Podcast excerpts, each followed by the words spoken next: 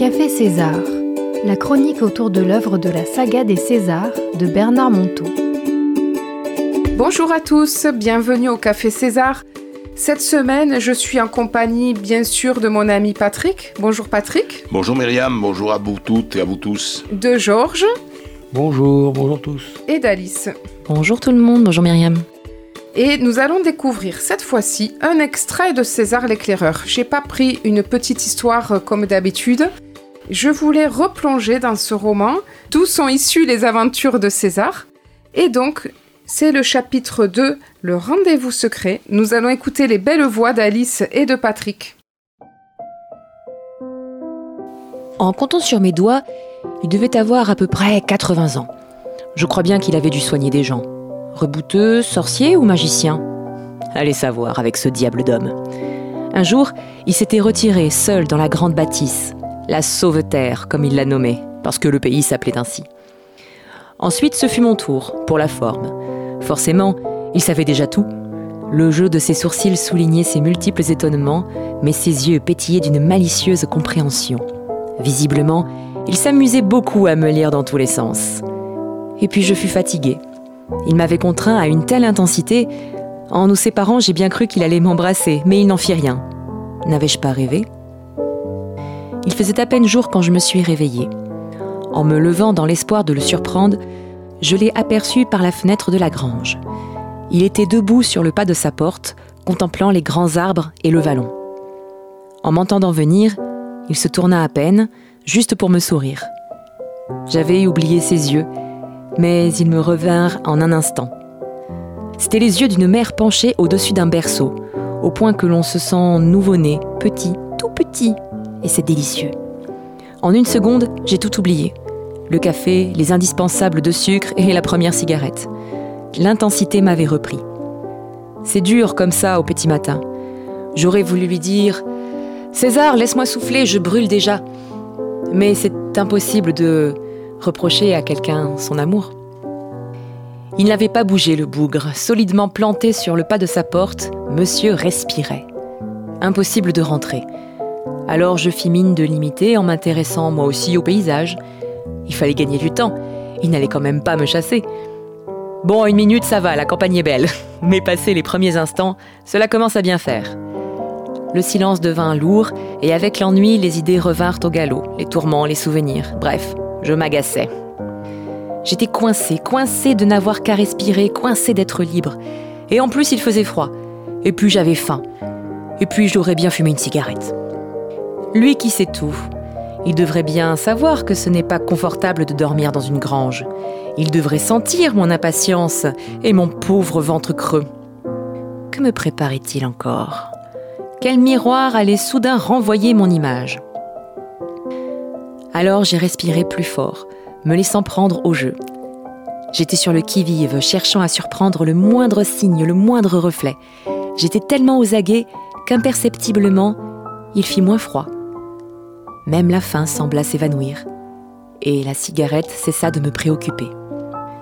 Hum, C'était drôle ce renversement du monde où toute gravité avait peu à peu disparu, laissant la place au jeu. Mais bien sûr, le voilà mon miroir fulgurant. La force des grands arbres monta jusqu'à moi, comme si leur sève venait couler dans mes veines. J'étais à point, j'étais dompté, reprenant vie à plein poumon et je compris l'efficacité de l'exercice du seulement respirer. Voilà, je déjeunais en trempant mon regard dans la campagne, le ventre nourri autrement. Je consommais un feu qu'aucune cigarette ne sait donner. Vous pensez bien qu'il l'avait senti, et il ne fut plus nécessaire de rester planté ainsi. Il inspira profondément, comme quelqu'un de satisfait. Et juste avant de rentrer, il me lança. As-tu goûté le rendez-vous secret?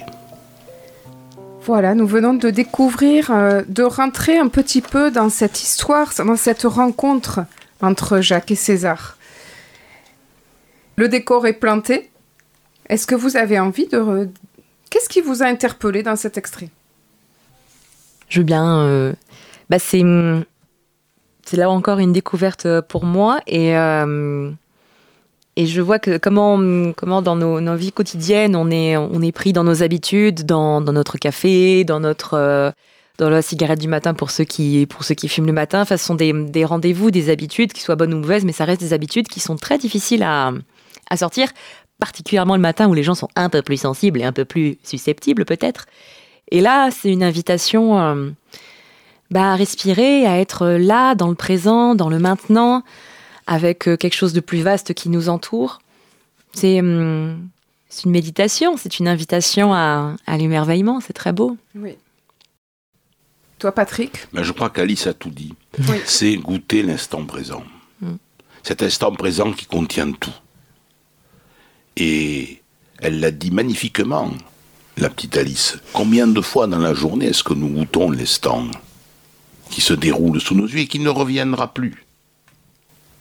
Et cet instant, et Bernard Monteau y fait référence quand il parle du nouveau-né, c'est le silence et le mystère du nouveau-né. Et dans ce silence et de mystère, tout est amour. Et c'est l'amour. Il faut savoir que nous sommes amour. On ne fait pas de religion, mais nous sommes amour désintéressés. Sans personne à aimer et personne à être aimé. C'est l'amour qui s'écoule.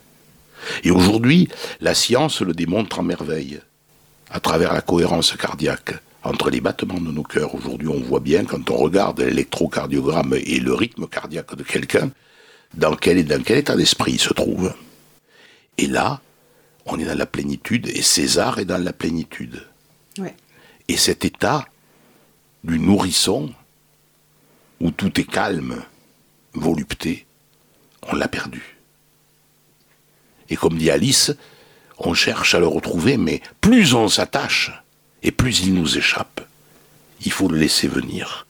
Il faut se laisser happer par lui. Peut-être reviendra-t-il, peut-être ne reviendra-t-il jamais. Mais donc, ça aussi, c'est tout le pari de la vie. Et je trouve que c'est très beau. C'est très beau ce que, comment vous le dites. Et, et pour revenir au matin, je crois que César nous invite chaque matin à avoir ces cinq minutes. C'est, quand on, on lit l'histoire, on se rend compte que ça a duré cinq minutes. Juste cinq minutes de rester, euh, comme tu disais Patrick, debout, en silence. Comme disait Alice, s'émerveiller, contempler. Il y a l'agacement au début, mais, mais dans les cinq minutes, il y a tout d'un coup quelque chose qui prend vie, quoi. Cinq minutes le matin. Et Peut-être, oui. que ça pourrait être notre... Amusez-vous à le faire. Voilà, petite pratique du matin. Hmm Moi, je le fais personnellement. Je le sais, Patrick. Et, et- et c'est là, c'est vrai, et on goûte l'émerveillement. Et vous voyez, maintenant, je le fais, là, on est au studio, puis je goûte ça. J'ai envie de dire, on est amour. Et on, on- on communique, on échange nos histoires. Et dans alors, le euh, silence. Et alors tout à l'heure, Alice parlait de cigarettes, de café. Et donc j'aurais aimé qu'on passe à la page 34. On est- on s'est arrêté à la page 32. On peut pas tout vous lire, alors on a dû sé- j'ai dû sélectionner. Et la page 34, vous allez voir la suite. On écoute Patrick. Tout était prêt. La marmite chauffait au-dessus du feu. Autour d'elle, il s'activait, soulevant le couvercle, remettant du bois. C'est si simple et pourtant si difficile à vivre. Autant d'amour pour un chaudron. Je sentis que son plus beau cadeau était d'offrir le juste. Peu importe après ça que le café soit bon ou mauvais. À cet instant, seul comptait son plaisir sincère et cette royauté dans l'ordinaire. J'en étais là de mes réflexions quand une odeur monta jusqu'à mes narines. César s'affaira d'un geste vif, il souleva le couvercle, ajoutant une pincée de sel. Plus de doute. C'est vers une soupe que je me destinais. Un coup restant, le regret du bon café vient m'assaillir, au point de me faire perdre un peu de mon enchantement matinal. Ah, le bougre Il dut sentir mon raidissement car en posant la marmite sur la table, juste au moment où j'allais piquer mon second caprice, il s'écria La soupe est bonne, si tu es au rendez-vous. Il me renversa en une seconde, attirant tout mon être vers un fumet délicieux. Aller simple, en faire paradis. Est simple. De la nausée à l'appétit. C'est incroyable quand même. Surpris sur le vif, j'étais donc capable de pouvoir changer de monde. On est loin des livres avec le yoga de la soupe polar. Pourtant, je me demande si ce n'est pas le seul moyen pour apprendre vraiment. C'est ça. César m'avait prêté ses yeux que je réveille les miens. C'est ça. Il suffisait de voir le caprice pour préférer le rendez-vous secret. Ce sacré bonhomme était un génie. Le savait-il seulement? Merci Patrick de nous avoir fait plonger dans, cette, euh, dans cet instant de sous polar. Mhm. Donc on se retrouve la suite de l'histoire, toujours quand même le petit café qui est attendu et la soupe est bonne située au rendez-vous. Eh oui. On retrouve toujours la même chose. Hein. Mhm. Alors je vais vous proposer quelques situations piochées au hasard. Dans ces situations, je vous inviterai à me dire euh, euh, quel est euh, le verre à moitié plein. C'est le jeu tout simplement du verre à moitié vide et du verre à moitié plein. Alors si quelqu'un veut me proposer un numéro entre 1 et 7, 1 et 6. 5. 5. Vous attendez, que votre, vous attendez votre conjoint depuis une heure. Le repas est prêt, mais il n'est toujours pas là.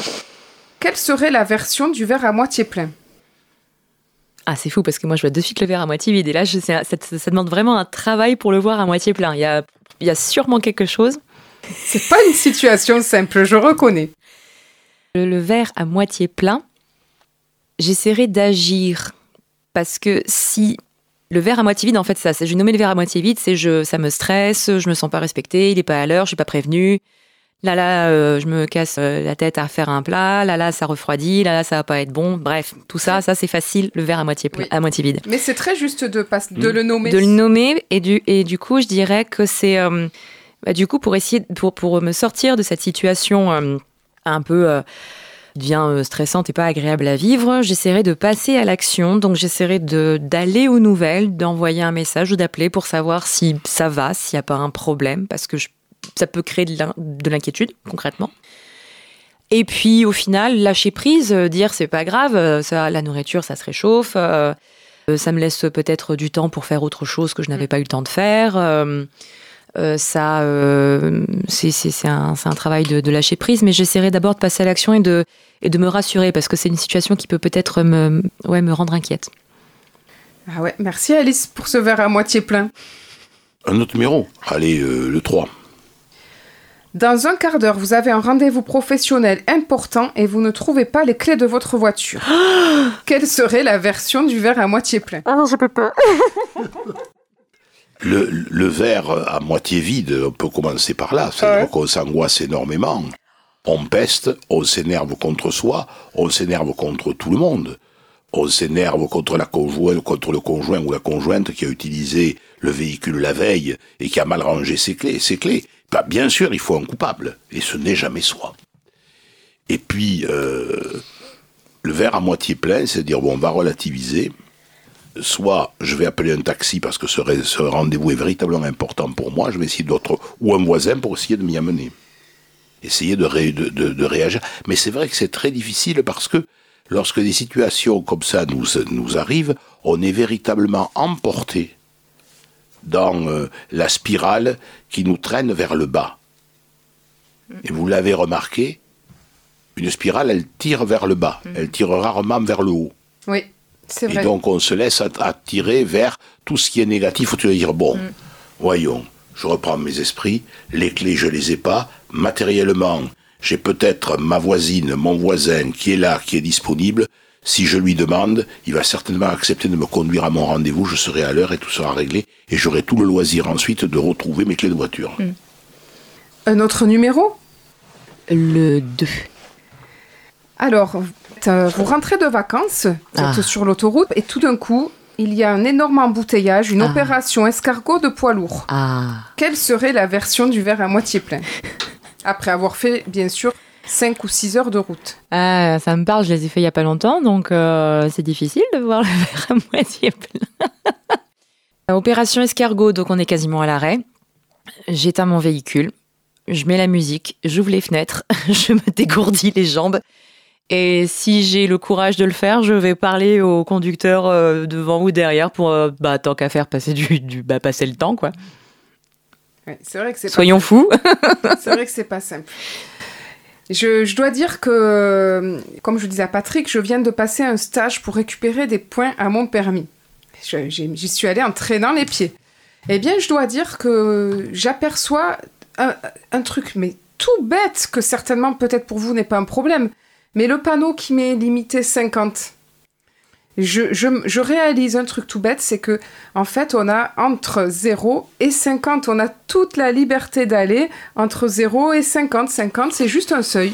Mais la liberté, elle est en dessous. Mais oui. Comme quoi, Myriam, la, la liberté ne peut se faire sans qu'il y ait contrainte. Il y a des contraintes, et au sein de ces contraintes, ben, je peux faire ce que je veux. C'était notre débat. euh, Mais bien sûr. C'était un très beau débat qu'on a eu au stage.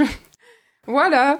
Eh bien, si vous avez envie de jouer à ce jeu, qu'on aur- on aurait envie de continuer, il y en a plein des situations, vous pouvez toujours me contacter, comme je le dis à chaque fois, dans un club de lecture que j'anime maintenant à Radio Bastide, euh, au 16 avenue de la Mirmorie à Villeneuve, le troisième mercredi du mois. Et, Et c'est très intéressant. et c'est très intéressant, Patrick l'a testé. Je l'ai testé. Je vous y invite. Alors, rendez-vous la semaine prochaine pour une nouvelle émission. Merci à mes invités. Merci, Merci. Myriam. Merci à tous.